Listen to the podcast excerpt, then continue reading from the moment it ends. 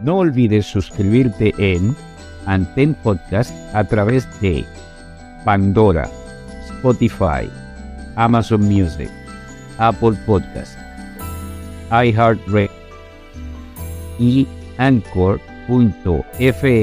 diagonal derecha Aldrin Raya Santiago. Si te gustó lo que escuchaste o viste, no olvides suscribirte y déjanos saber a través de las estrellas cuánto te agradó. Tus comentarios son bastante importantes para nosotros. Pueden hacernos llegar sus comentarios vía email a podantempodcast.gmail.com Un nuevo episodio se presentará cada dos semanas. Y recuerda, nuestras mentes y almas contienen volúmenes escritos de nuestras experiencias y emociones. Si puedes tomar algo de esa colección interna y lo compartes con una persona o más, tu historia contada adquiere vida propia para la eternidad, motivando a otros a través de tu experiencia. Anten Podcast fue creado por Aldrin Santiago. Es producido por Aldrin Santiago y Félix García Hogar.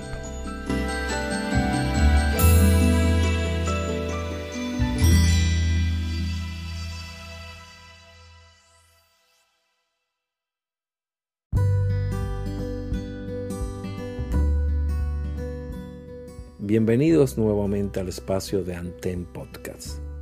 Como cada semana, sus corresponsales, Aldrin Santiago y Félix García, les traen un invitado especial, un trovador del tiempo.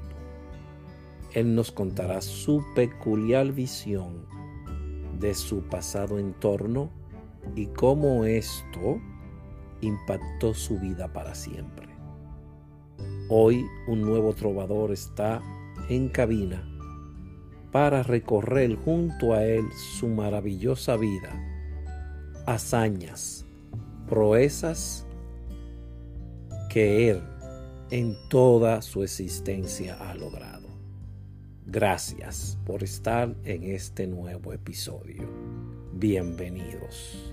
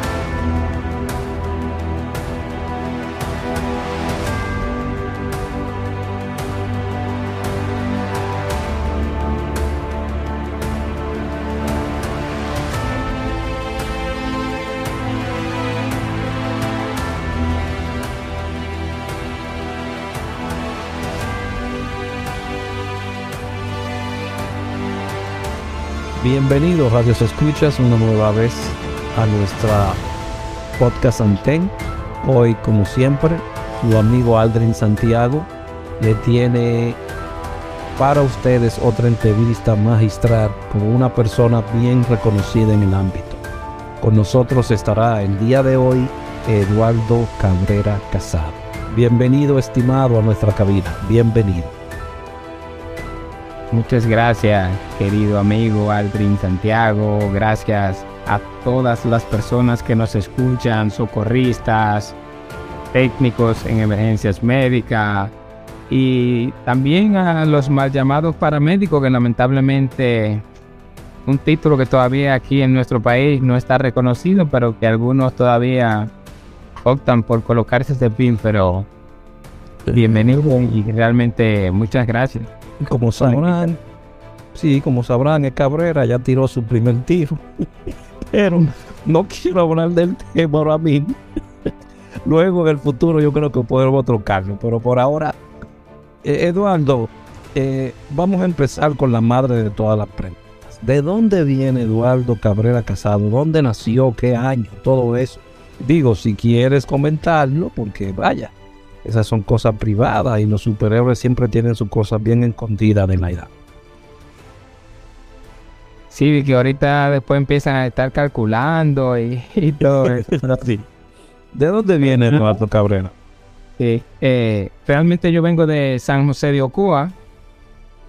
Nací en el mes de octubre, un mes combativo, en el año 1985. Casi, ay, mi madre, pero fue después de, de, aquel 84, ya te entiendo.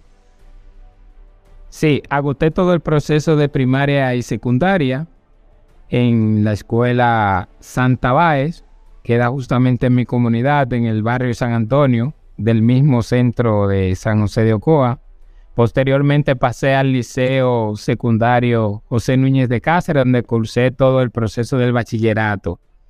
Eh, en San José de Ocoa me desarrollé eh, la parte social. Ahí me involucré en diversas instituciones, tanto del mundo voluntario como de trabajos sociales eh, per se. ¿Cómo cuáles? Si podría contarnos. Por ejemplo, mi mundo eh, la Cruz Roja fue la primera institución que, que ingresé y justamente no fue de que porque yo quise, sino que mi papá también es de la, es de la vieja escuela de la filial de San José de Ocoa entonces hubo un tiempo que él estaba de servicio, no encontraba con quién dejarme en la casa y me llevó para allá. Entonces en la oficina de juventud siempre habían juguetes, eh, papelones y esas cosas y uno siempre estaba dibujando. Entonces todo eso fue llamando mi atención, me fui involucrando posteriormente en las actividades de juventud. Eh, en las actividades escolares, que era el más fuerte, era la actividad más fuerte que tenía la filial de San José de Ocoa, el tema escolar, las brigadas escolares, el tema de medio ambiente y todos esos eh, aspectos lo abordamos, los abordábamos desde la filial. ¿Y qué, edad tenías en, qué edad tenías en esa época, Cabrera? En esa época yo tenía siete años. Wow, pues tú entraste de verdad bien temprano. Te digo que mi papá no tenía con quién dejarme. Eh, pertenecía al área de socorros. Brindó asistencia durante el ciclón David, entre otras eventualidades. Y nada, de, de, esa gente que siempre estuvieron aportando ahí. Mi papá es un mecánico y en su tiempo libre siempre daba ese plus a la sociedad de, de San José de Ocoa. Ok, ok. ¿De qué año estamos hablando cuando tú ingresaste? ¿En los años 89, algo así, por ahí? No, ya eso fue 32. Justamente un 13 de febrero del 1992. Ok, pero ya con a juventud o era cuando tu padre te estaba llevando? No, ahí fue cuando él me fue llevando y ya posteriormente, justamente mi ficha de, ingreso a la institución es del 13 de febrero del, del 92. Oh, el mismo año que entré yo. Vaya. Ahí entraste, ¿quién era el, director de, de juventud en esa época? Que tú entraste por esa parte y si recuerdas el presidente o algo. Yo creo que no, no tenía conocimiento de eso. Sí, la filial estaba dirigida por el compañero Clever Rick Cabral. Eh, ese era el presidente de la, de la filial, director de socorro. Que, era... que escuche esta, esta entrevista y sépase que tiene la, las puertas abiertas, la cabina abierta para cualquier día que desee, que lo así lo desee hablar, aquí estaremos. profesor Clever, aquí estaremos, porque usted tiene una historia que contar al cual le tengo mucho respeto y admiración, de verdad que sí, tanto a él como a su hermano Wilson, al compañero José Arias, que en ese tiempo era director de socorros de la institución, y el director de la juventud era Robinson Medina, en ese tiempo, que yo recuerde. Wellington Medina. Robinson. Robinson Medina, ok. ¿Cuál era la, el accional en esa época de, si tú recuerdas, porque estaba muy joven, de, de esta parte de juventud dentro de la, de la comunidad de San José de Ocoa? Bueno, desde la parte de juventud, como dije anteriormente, nosotros nos enfocábamos mucho en el tema escolar, el tema de las brigadas escolar, no tan desarrollada como hoy en día, porque ya hoy en día se incorporaron nuevos métodos, pero sí, eh, cuando hablábamos de brigadas escolares, eran grupos pequeños que se encargaban de, de fortalecer los huertos escolares, de sembrar, de hacer siembras, eh, de acompañar a los clubes de lectura de las escuelas, eh, dar la parte de primeros auxilios, aunque no, no lo hacíamos nosotros desde juventud, sino el departamento de socorro, pero justamente en la parte de primeros auxilios, esos eran más los temas que abordábamos desde la parte de juventud. ¿Recuerdas el, el nombre del director de socorro también de la época? José Arias. José Arias, si oye la, entrevista también tienen las puertas abiertas para que hables y nos cuentes tu historia de San José de Ocoa. Creo que está, está residiendo por ahí en los Estados Unidos. Ok. sí, ya es una persona pensionada en el sector de seguridad bancario y nada, creo que su familia está residiendo con su familia afuera. Ok. En ese proceso, ¿qué proceso, qué tiempo duraste dentro de la Cruz de Juventud? En juventud eh, me desempeñé ahí en varios cargos, entre la parte de finanzas, estuve también en las brigadas escolares, fui director de, juventud por un tiempo limitado. Eh, y en, durante todo ese proceso duré como algunos siete años más o menos. Mm, para que los que no sabían, ahí tiene director de juventud también en, en el área. En, en esa época, ¿tú, sabes quién era el director de nacional de juventud? ¿Recuerdas? No, en ese momento no recuerdo, no. Ok, eh, entonces estuviste ahí, pasaste en algún momento hacia Socorros. sí, posteriormente en la filial ya pasé al área de Socorro, un área la cual amo mucho. Ah, otro punto que también nosotros hacíamos el, el área de juventud es que para Semana Santa nosotros acompañábamos al, al departamento de juventud, eh, al departamento de socorros, elaborando las gasas que se iban a utilizar en, durante el operativo y que posteriormente las esterilizaban eh, en, el, en el hospital, con el apoyo del hospital. Oh, pero ustedes no trabajaban en, Semana Santa, solamente hacían ese proceso y ya. ¿no? no, lo de nosotros era solamente eh, dentro de la filial. No salíamos directamente de que a los balnearios, no. Era solamente, apoyábamos eh, en la, elaboración de los botiquines, como decía, con las gasas, eh, colocando los medicamentos en algunos lugares, apoyando, pero no salíamos directamente al fuego, como uno, como uno dice.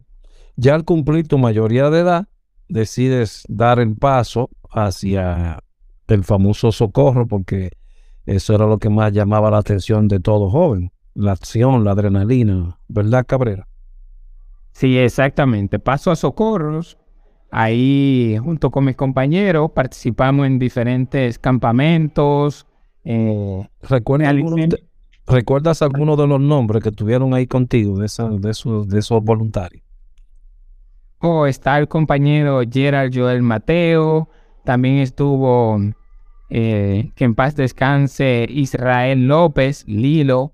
También estuvo José Arias como director eh, Ivani Pimentel, Robinson Medina, Winston de la comunidad de la Ciénaga, eh, un montón, son tantos que por si se me escapa alguno. Sí. Ahí están, de verdad, una, una filial muy, muy, muy grande. ¿De qué cantidad se estaba hablando en esa época de voluntarios en los 92 fue que me dijiste, 93, eso debe ser 94, 95, ¿verdad? Sí, ya para como el 97 de por ahí era que, que ya estaba ya en, En Socorros. sí. ¿Y con qué cantidad se contaba en ese entonces en, en- en esa filial? Ya para, para ese tiempo la filial de Ocoa estaba eh, muy fortalecida. Realmente, recuerda que posterior a eso participamos en el proceso eleccionario a nivel nacional. Eh, la filial de Ocoa tenía una matrícula como de algunos 50 o 60 y pico. La filial de Ocoa solamente, porque posterior a eso estaba la filial de Parra, la filial de, de Sabana Larga, Claro, también una filial que se estaba formando en la comunidad de La Ciénaga y en Rancho Arriba. Estaba, eh, quiere dejar dicho que ya no existen o... o- No. existe la filial. Sí, sí existen, sí existen. Digo, en, en el verbo pasado. Pasado, sí, pasado. Todavía sí. Y hay nuevas filiales como la de la comunidad del Pinar, que también se incorporó. Es- Esa es reciente, esa tiene que tener como algunos 10 años más o menos o menos. Ok, ok. Ahí hiciste todo tu proceso. ¿Cuáles capacitaciones a ustedes le impartieron en esa época? Allá en Ocoa. ¿O tenían que ir a algún lugar a tomar capacitaciones? ¿Cómo era el proceso? Eh, mi primer FUAPE fue allá en Ocoa que se realizó. ¿Quién lo fue a dar allá? fue Roberto Fulmer junto a, a otra persona la cual no recuerdo. Yo sí sé que fue Roberto porque posteriormente nos encontramos en otra capacitación y después de ahí seguimos en contacto. Eh, se dio en la comunidad de Nizao con una caminata muy buena. Eh, Ocoa, como siempre, una zona montañista. Eh, fue realmente muy, fue muy impactante para mí. Fue lo que más me llamó la atención para seguir en el camino del área de socorros.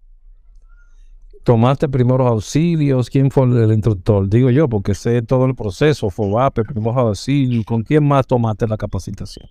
En Ocoa llegué solamente hasta primeros auxilios.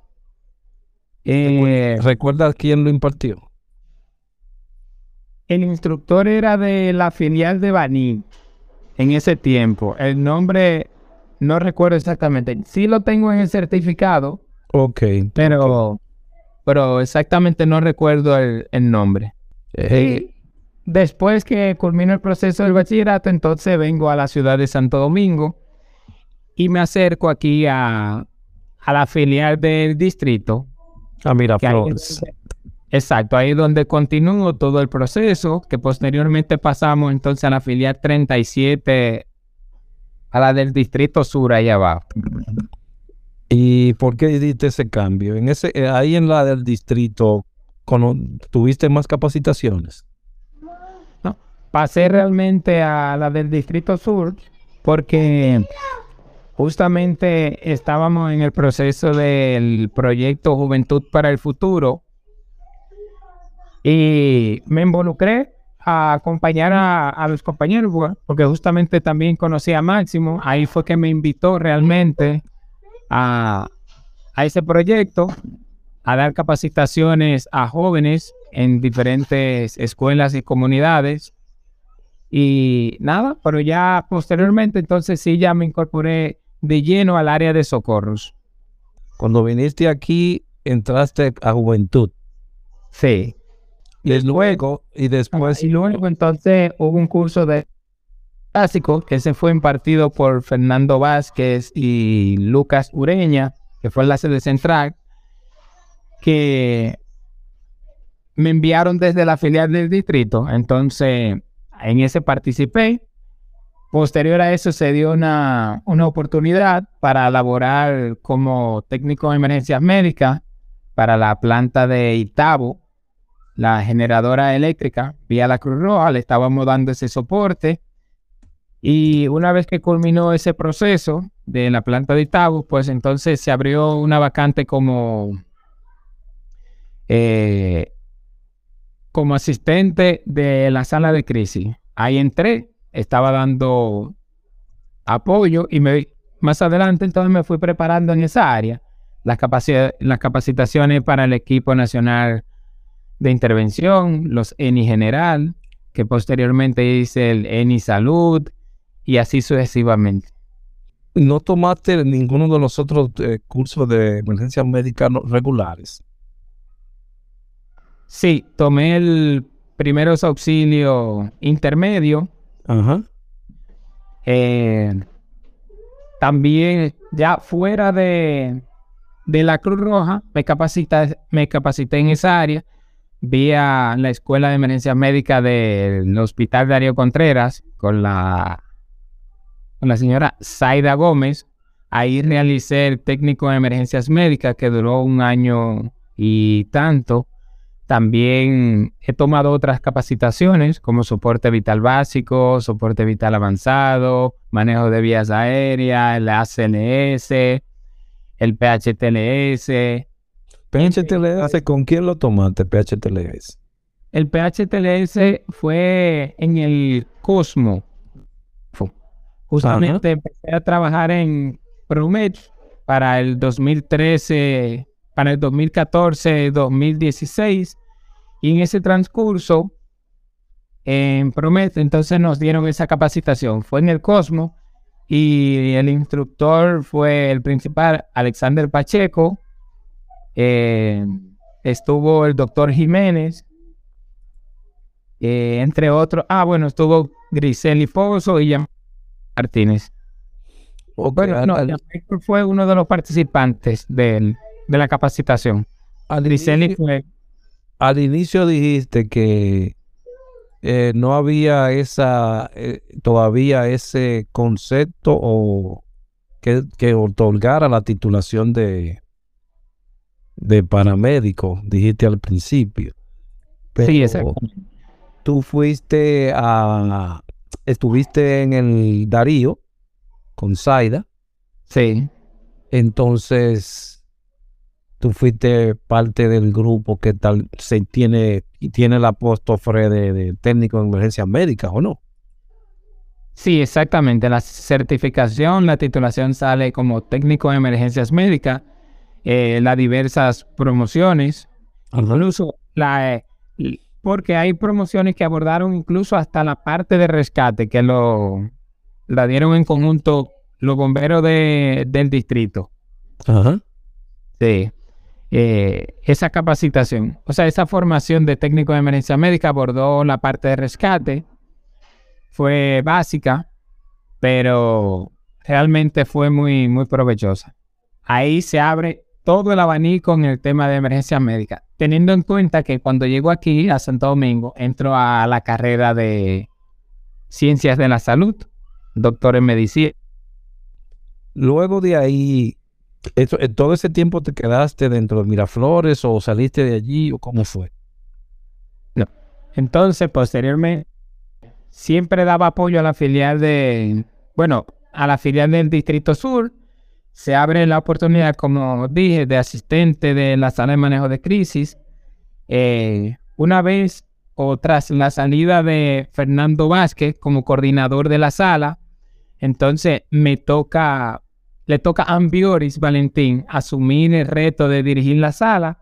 Y una vez que Ambioris sale, como al, año, a los dos años, entonces me toca el reto de asumir la sala de manejo de crisis de la Cruz Roja Dominicana.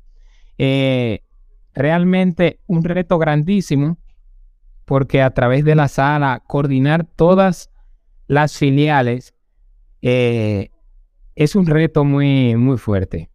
Filiales que tal vez no tienen la capacitación que ya tiene ciertos personajes de, la sede central y que muchas veces nosotros exigimos a las filiales una información que tal vez nosotros no lo hemos preparado a ellos para que nos la entreguen. ¿Ha cambiado un poco el proceso? ¿Ya se está entrenando en eso o no?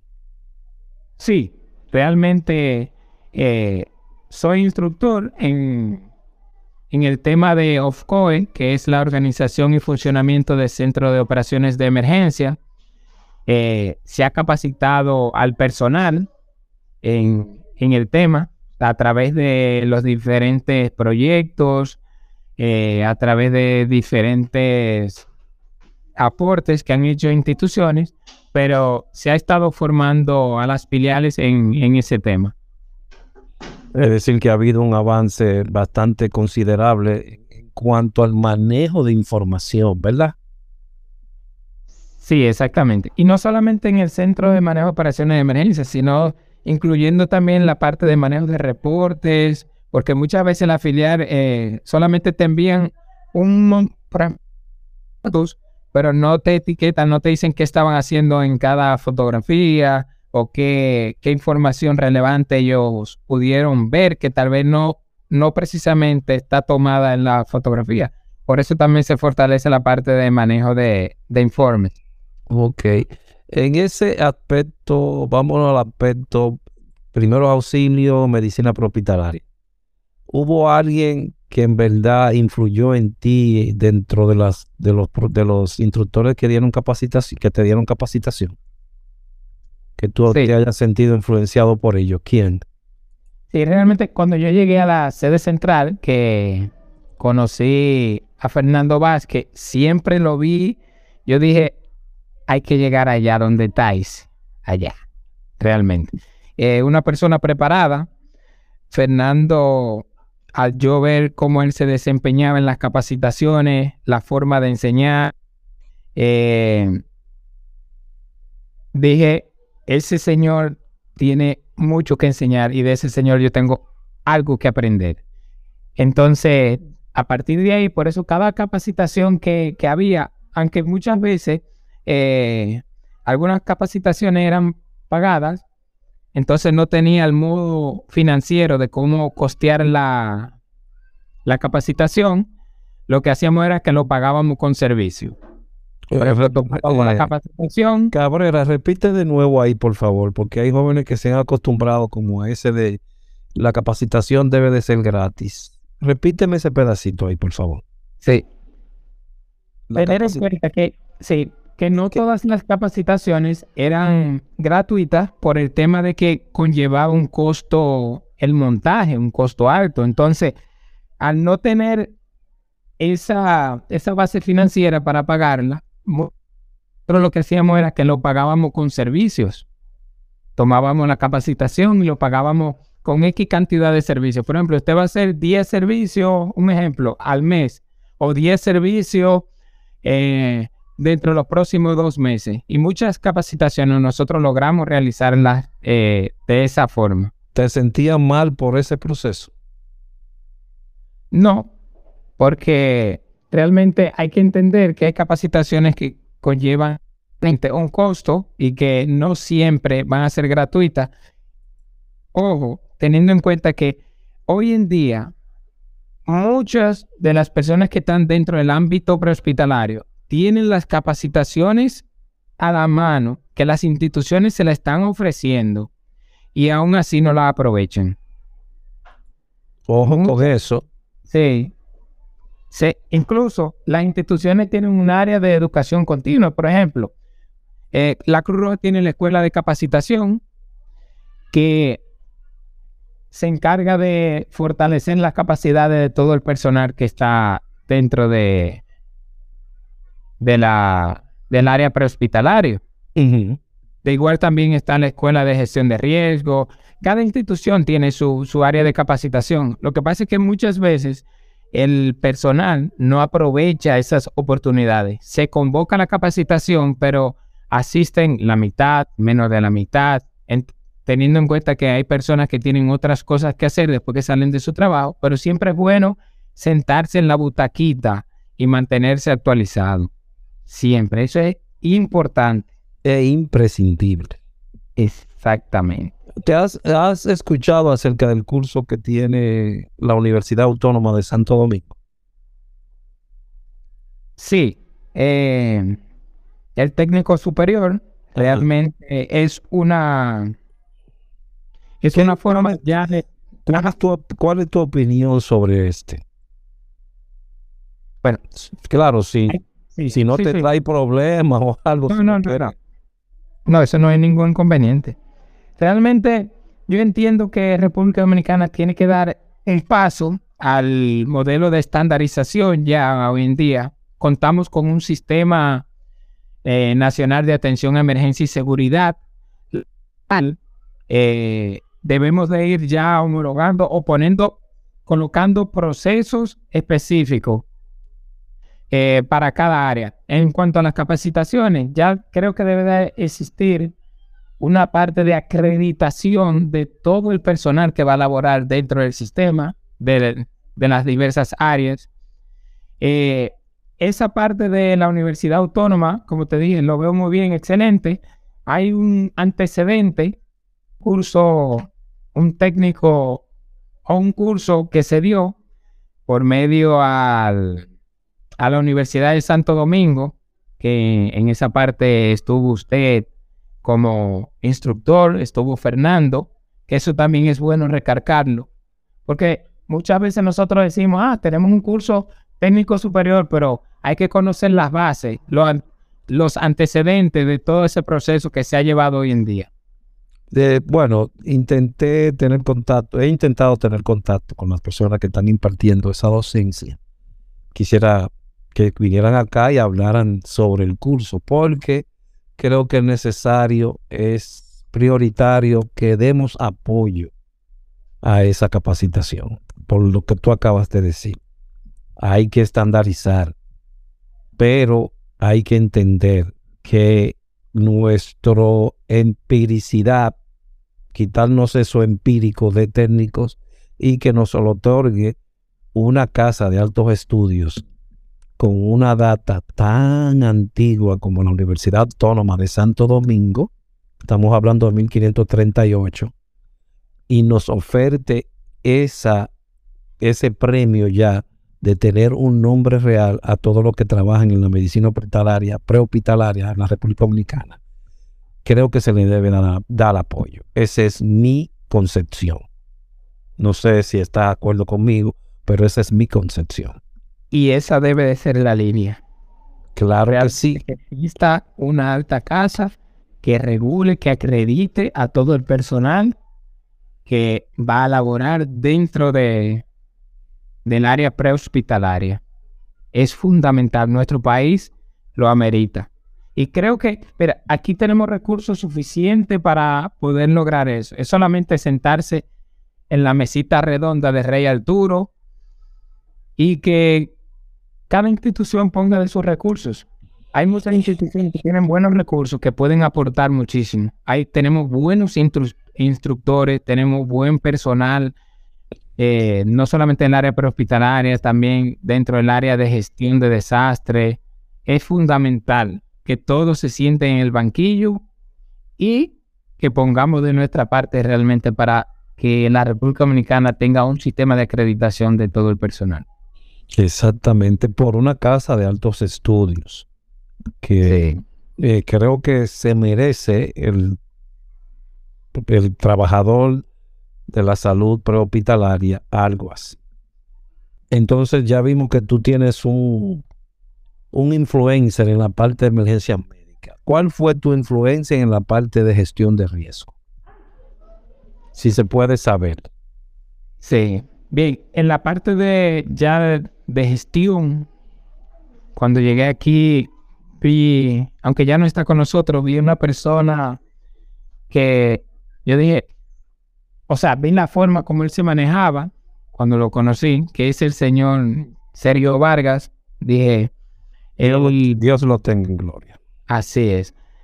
Eh, yo vi en él una persona que trabajaba mucho, siempre estaba ahí atento, a pesar de que eh, hubo luego ciertas diferencias ya en la, en la forma de trabajo de nosotros, pero siempre lo vi a él como un guía en el tema de manejo de gestión.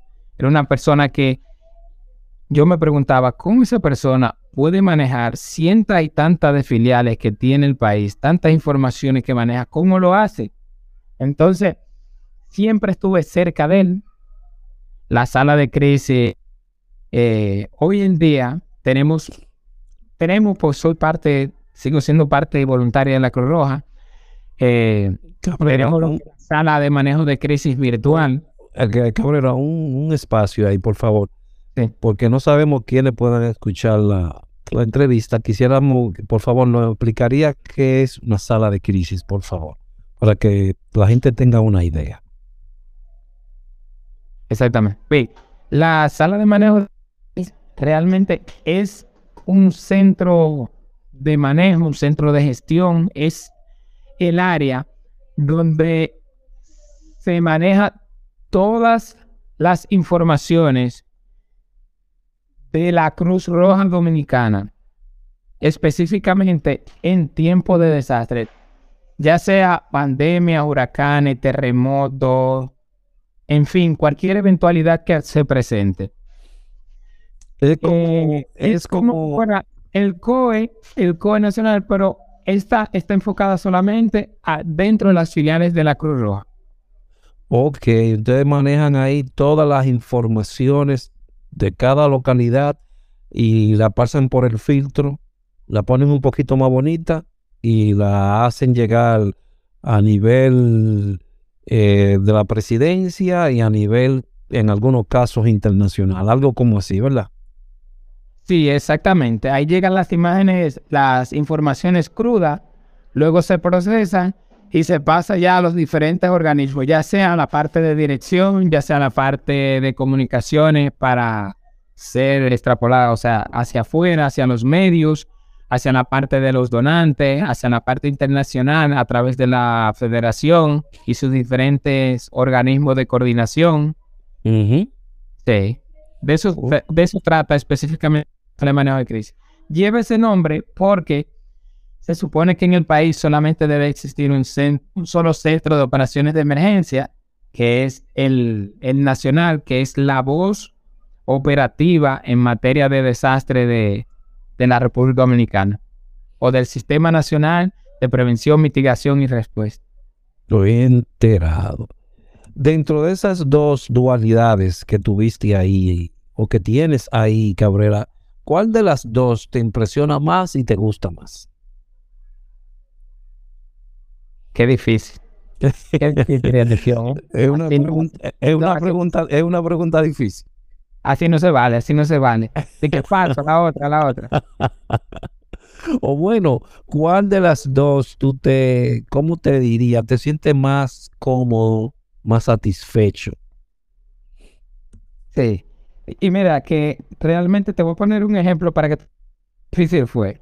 Cuando el terremoto de Haití, justamente me tocó eh, estar dentro de la sala y también me tocó ir a Haití yo pensaba, cuando yo llegué a Haití, yo pensaba que yo iba a estar dentro de una de las camionetas de rescate. Ah, cuando yo llegué allá, mi función era una computadora y montar mi sala de crisis en zona PIB.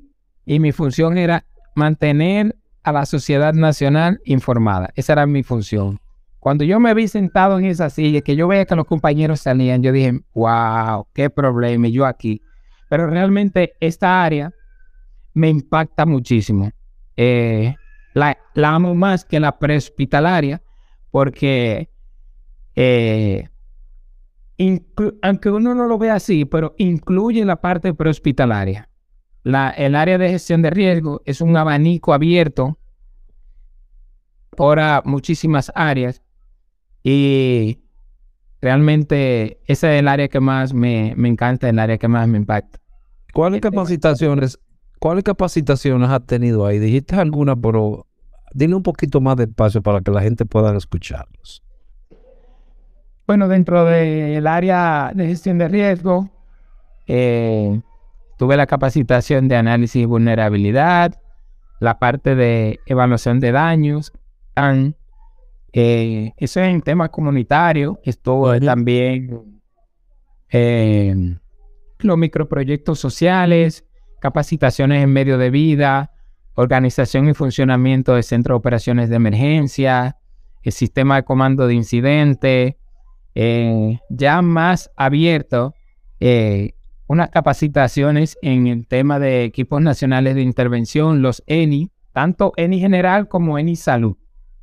Salud en emergencia. Te especializaste por el ENI salud entonces también, porque ENI ENI es como el ENI, Equipos Nacional de Intervención, que fueron creados en los dos mil y pico por la Agencia Internacional de la Cruz Roja y que eran equipos que se de movilización rápida, para que la gente tenga una idea. Exactamente. Es como, es como la, la, parte general y después se fue, lo, lo especializaron en salud, eh, psicología, algo así, ¿no? ¿Verdad? Sí, exactamente. Está lo en general, hay en, en salud, hay en, en distribución, hay en, en agua y saneamiento, en apoyo psicosocial, en temas de salud, salud eh, comunitaria. En fin, es un abanico muy grande. Sí, También hay, hay otras capacitaciones ya en el tema que a la cual pude acceder, como el Equipo Nacional de Intervención RIT. Es un ENI, es como si fuera un ENI, pero ya para toda la región, específicamente. Con, una visión, como diríamos, mundial, algo así. No, con una visión más enfocada a nuestra región de las Américas. Por ejemplo, ocurre una eventualidad en Colombia y toda persona preparada como RIT puede salir a dar apoyo a dentro del área de las Américas. Entonces, posterior a RIT, entonces me capacité en el tema de las ERU. Las ERU son las unidades de respuesta a emergencia. Es el órgano de respuesta global que tiene el sistema de coordinación y respuesta de la federación. Ya ahí entonces, ahí sí es una visión general. Ya ahí eh, usted está preparado para salir a cualquier parte del mundo. Ok, eh, pero tú tuviste muy buena capacitación entonces, eh, Cabrera. Sí, ahí estuve. Incluso hice dos capacitaciones ERU, porque las ERU, como decíamos, es algo general y se especifican. La que realicé fue la ERU en cuidados básicos de salud. ¿Qué significan las siglas, Cabrera, por favor? Sí, ERU es la unidad de respuesta a emergencia, que en inglés es Emergency Response, Unit. Exactamente. Se, se, especializan en agua y saneamiento, cuidados básicos de salud, en distribución, en socorros, apoyo psicosocial y dentro del agua, dentro de la parte de agua y saneamiento hay una subclasificación de acuerdo al equipamiento que llevan también. ¿También lo dividieron? ¿Cómo? ¿En qué lo dividieron entonces? Se, se dividen de acuerdo al equipamiento. Por ejemplo, hay una Aero que tiene la capacidad para dar respuesta a 5.000 personas en un tiempo específico. Hay otra que tiene capacidad para 10.000, otra para 20.000. ¡Wow! Sí. Ok. Ok, pero eh, ha, habido muchos avances en cuanto a... Exactamente. Y, eso, que se han incorporado incluso otras eh, unidades de respuesta, porque también el sistema de respuesta tiene la parte de comunicación. Es un equipo que va preparado, te instala un equipo, un repetidor y mantiene comunicación con la sociedad nacional y las zonas X que ellos ya han determinado eh, realmente es un equipo muy avanzado. No todas las sociedades nacionales lo tienen. Sí hay eh, sociedades que son bastante fuertes, porque esos son equipos. Cuando se desplaza un equipo de estos, realmente eh, es un costo bastante amplio. Son unidades que son autosuficientes, no requieren nada de la sociedad nacional donde ellos van. Ellos llevan todo, su medio de transporte, su medio de subsistencia. ¿Y de dónde sal y de dónde parten eso? ¿De, Panamá, Cabrera? Sus parten desde las sociedades nacionales que, que lo tienen. Por ejemplo, la Cruz Roja Española, eh, Finlandia. Eh, Iba a preguntar que si Miraflores tenía uno de esos. No, realmente nosotros no somos una sociedad ERU, pero tenemos personal formados y sí hemos salido nosotros a dar apoyo a otras sociedades nacionales en el saneamiento, específicamente. Por ejemplo, en el 2014 yo estuve como líder de equipo en la República de Paraguay.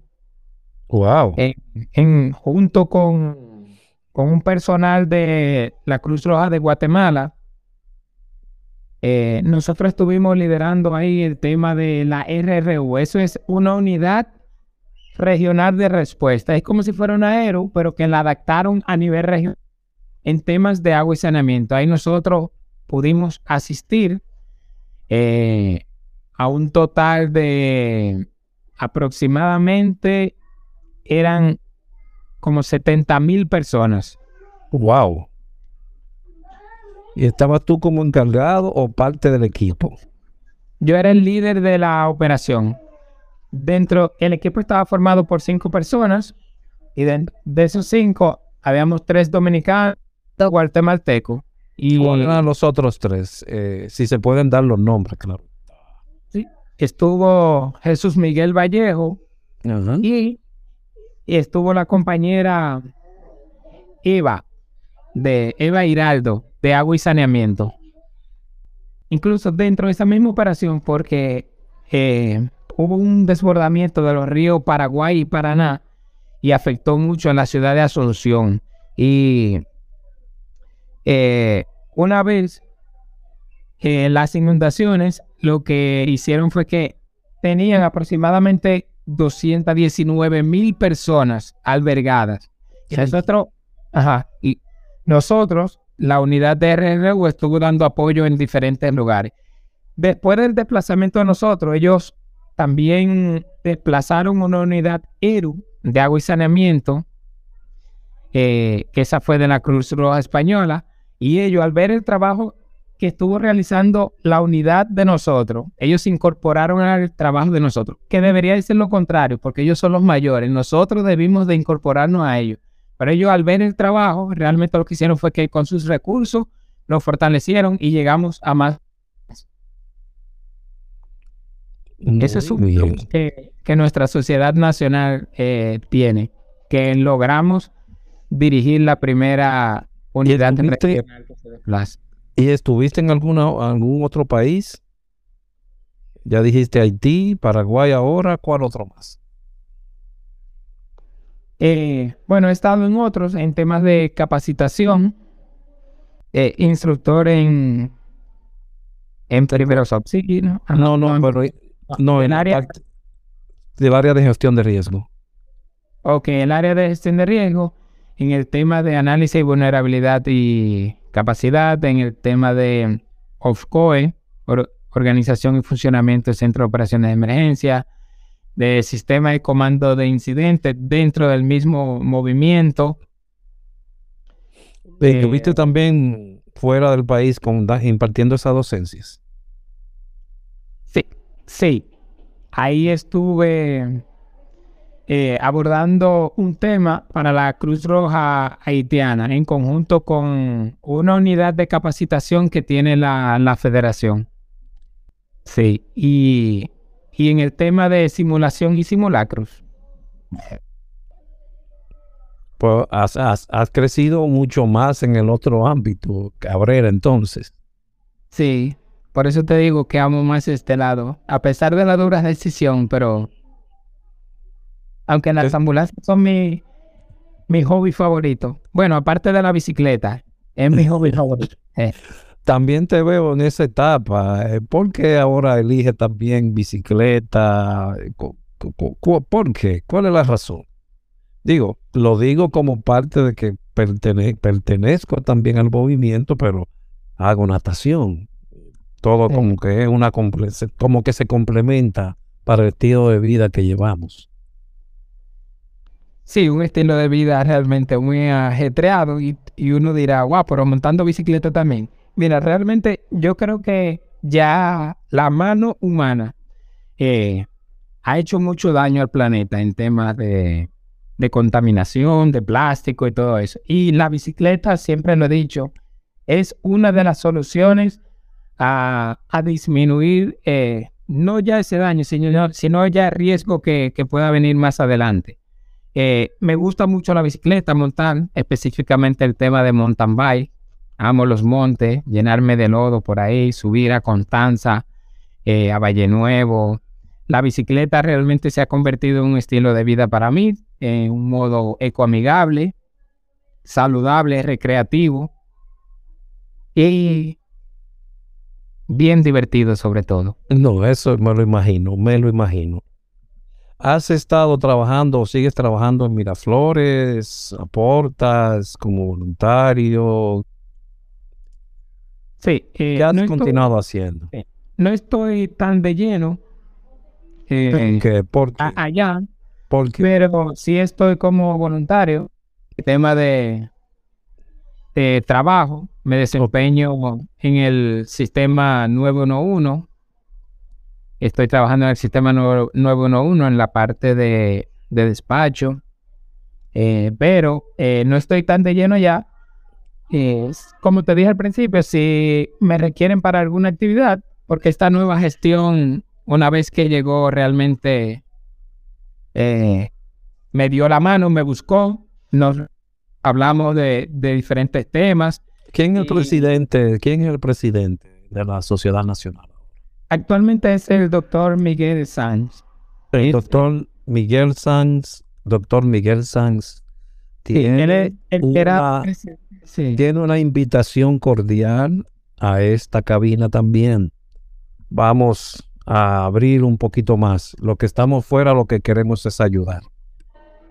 Y, y parte de esa ayuda es yo que estamos haciéndola que todas estas personas maravillosas hablen de su estadía allí y muestren lo hermoso que es hacer el bien por los demás. Sígame diciendo, Gabriel. Pues como te decía, ahí estoy en la parte voluntaria, siempre estoy en contacto con el equipo de capacitación que dirige el doctor Walexi Castillo, el amigo y hermano Walexi. ya, contacto con ellos. Ya él también hizo otra extensión, otra invitación en Walletis para que hable también. Y en contacto siempre con la parte de socorros, que ahí cuando hay alguna eventualidad, eh, ellos me han dado ese toquecito para darle apoyo a la sala de manejo de crisis, como siempre. Ok, veo que todas estas partes quieren dejar dicho que hay un, un trabajo más técnico mejor formado, según desde mi punto de vista, o me equivoco, Cabrera. Así es, así es. Entonces, ¿se ha avanzado bastante o no, Cabrera? Según desde tu punto de vista. Eh, realmente, sí, veo que se ha avanzado. Eh, aún falta, realmente falta llegar a, más lugares, más capacitaciones, llegar a, a, nivel nacional. No solamente por la vía de la Cruz Roja, creo que es como dije ahorita, todas las instituciones tienen que aunar esfuerzo para que República Dominicana siga tirando hacia adelante.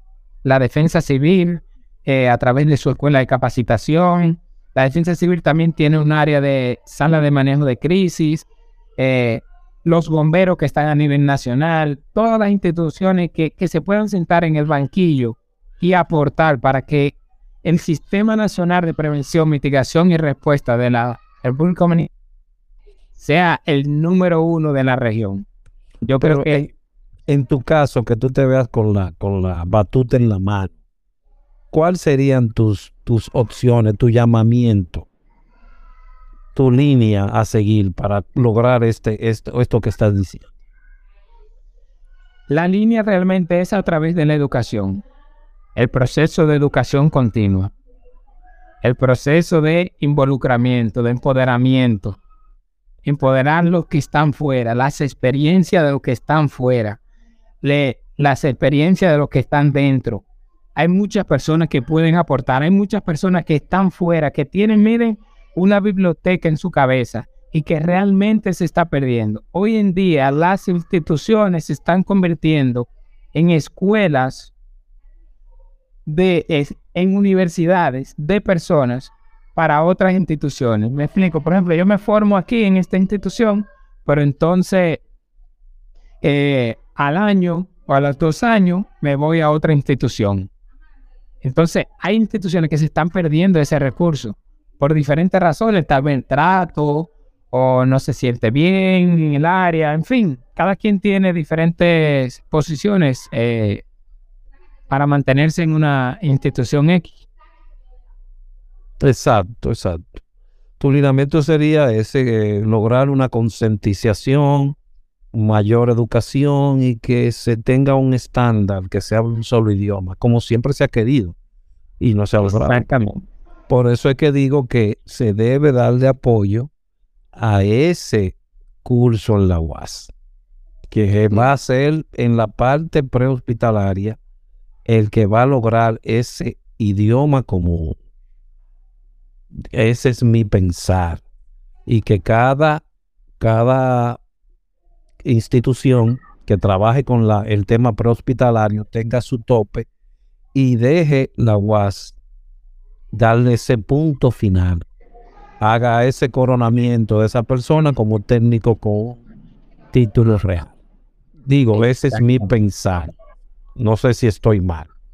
No, no, no. Creo que ese es el 1A. Y ya que tenemos la UAS, que es la Universidad del Pueblo, eh, sería el punto ideal para llegar a esa acreditación a nivel nacional. Exacto. Y, no solamente eh, la UAS, sino también el cambio de mentalidades, porque hay muchas personas que no quieren volver a entrar a un aula, pero usted eligió una carrera que tiene que estar en un constante crecimiento y el crecimiento es sentado en una butaca. Si no me equivoco, ¿verdad? Sí, así es. Incluso te voy a decir algo. Yo tengo desde el 2015, que fue la última vez que trabajé en Promet, desde el 2015 que no laboro en el área prehospitalaria per se, dentro de una ambulancia. Pero aún así, yo mantengo mis certificaciones al día. O sea, mi BNS yo lo tengo al día. Eh, el, bueno, el ACNS ya se venció ahora, que sí tengo que, que cambiarlo. Y el PHTLS, pero siempre trato de mantener acreditaciones al día. Oye, y es desde el 2015 que no trabajo en una ambulancia, pero siempre me trato de mantenerme al día. ¿Están, ¿Están escuchando, camaradas? Desde el 2015 y él mantiene sus certificaciones al día. ¿Me entiende? Que ahí es que, ahí que no queremos entender a algunas personas. Hay que sentarse en la botaquita. Eso no. Lo que pasa es que, mira, en esta área hay, hay hay mucho recelo de que cómo yo me voy a sentar en una silla si es Aldrin Santiago que me va a dar la capacitación. ¿Quién es Aldrin Santiago para capacitarme a mí? No, amigo, siéntese que usted puede aprender muchas cosas de Aldrin Santiago. De verdad que sí, yo le agradezco, por eso te digo, le agradezco mucho lo que aprendí de Sergio, le agradezco mucho lo que aprendí de Álvaro, le agradezco mucho lo que he aprendido de Atahualpa Reid, de verdad que sí, que, que miren, lo llevo y lo estimo. Le agradezco mucho lo que de Clever, de Wilson, de José Arias, de mis compañeros de Ocoa. De verdad que sí, que yo agradezco, mira, muchísimo. Eso es, para eso son estas entrevistas donde las personas puedan hablar y se expresen. Y hay una historia detrás. Se ve el, el, al Cabrera de ahora yendo a Paraguay, pero hay, hay hay más atrás. Recuerden, su padre lo llevó en el 84. A ¿En, el 92? en, el 92 a, a ver lo que era Cruz Roja. Y desde el 92 hasta la fecha se ha mantenido. Con un, apenas con siete años de edad estuvo ya conociendo lo que era el altruismo. Y esto se quedó allí y se ha quedado ahí porque allí sigue, dando su tiempo voluntario. Gracias a Dios. Así es. Cabrera, ¿tienes algo que decir ya al final de la entrevista a esas personas que tal vez no tienen este camino a seguir y estén buscando algo que hacer en la vida? Tal vez tú le tocas esa puertecita y ellos deciden definitivamente abrirla.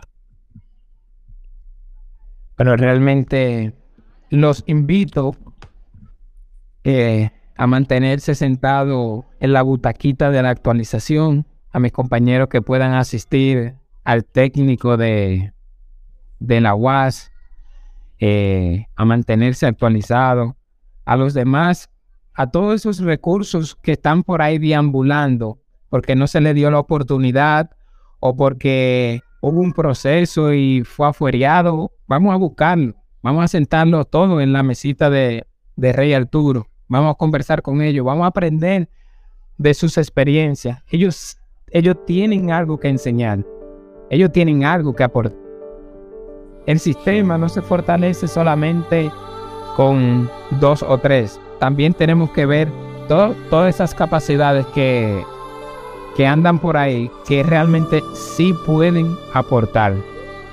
Eh, los invito realmente a darse esa vueltita. Intégrense en sus filiales, intégrense en la defensa civil, en la Cruz Roja, en los bomberos, esos bomberos que andan por ahí que, que tienen capacidades. Vamos a formar este retoño que va, que va subiendo, porque el conocimiento no me pertenece. Siempre es bueno nosotros dejar los caminos, lo mejor empañetado, a lo que vienen más atrás. Exactamente, y que por favor, este medio es para todos. Este medio no tiene ningún tipo de bando, es un medio neutral donde todos tenemos derecho a decir nuestra historia. Y claro, se pueden acercar a nosotros, nuestros contactos están ahí y estaremos en la mejor de las actitudes para escucharla. Muchísimas gracias por su atención y habernos tenido en cuenta todo este momento y haber escuchado a este gran persona como Cabrera y que él le haya mostrado a ustedes su historia, que es una historia que muy pocos conocían, me, o me equivoco Cabrera, muy pocos conocían este historial suyo, ¿no verdad? Sí, sí, muy poco. Muchos me han visto en el área de de la sala de crisis, pero tal vez obviaban la parte de la ambulancia. Otros me conocen solamente porque trabajaba en ambulancia, no por lo de la sala de crisis y así sucesivamente. No conocían la parte de la bicicleta. Bueno, ahora más la parte de la bicicleta porque es lo que más estoy proyectando en las redes, pero es. Exactamente, pero hoy han conocido otra parte del caos. Y es eso, señores. Vamos a ser partícipes de esta gran carrera y vamos a unirnos todos, porque cada uno tiene algo que aportar. Y la cabina está abierta, como hemos vuelto a repetir. Mil gracias, Cabrera, por tu atención inmediata a mi requerimiento, a esa invitación que te hice de que nos contara tu historia. Eso te lo agradezco en el alma. Y aquí estaremos para todos. Y gracias totales. Que pasen buenas. Gracias usted.